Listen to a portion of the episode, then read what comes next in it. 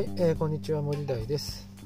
え、私は東京のブラック企業に就職し、えー、うつを発症しました、え、現在は北海道の医療系ホワイト企業に転職し部下100人の管理職をやっております、え、この番組は部下100人を持つサラリーマンが楽しく働くヒントを配信する番組となっております。えー、というわけで今日は、え、火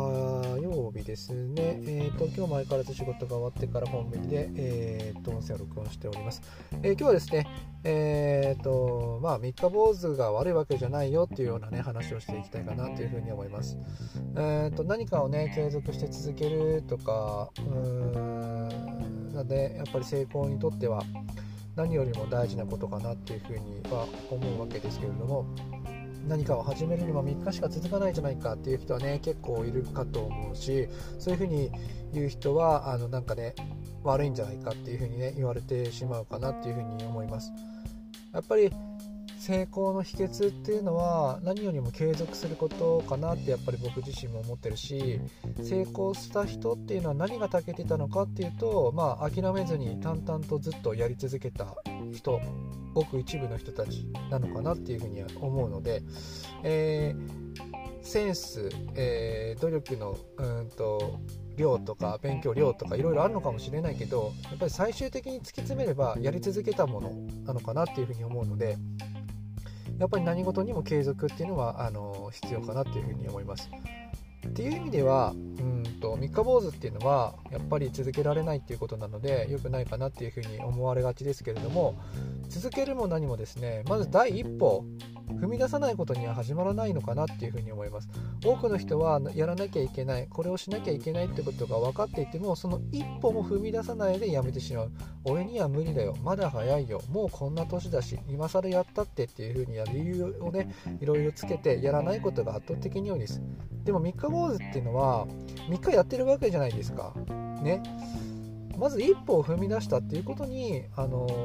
ーそこもね認めてあげるべきなんじゃないかなっていうふうに思います。3日続けられたらずっと続けられるかなっていうふうに思います。あとはそこはテクニックなのかなっていうふうに思うんですよね。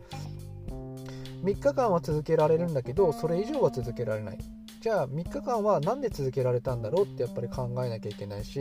えー、それ以上続けるためにはどうしたらいいのかな。例えば、えー、日常的に好き必要なことと組み合わせてみるとかっていうのはどうなのかなっていうふうに思うし僕の場合だったらですねあのやっぱり読書がねあの必要だな必要だなって思ってたけれども続けられなかったんですよね。えー、買っては半分も読まないで放置したりとかっていうことをずっと続けてました。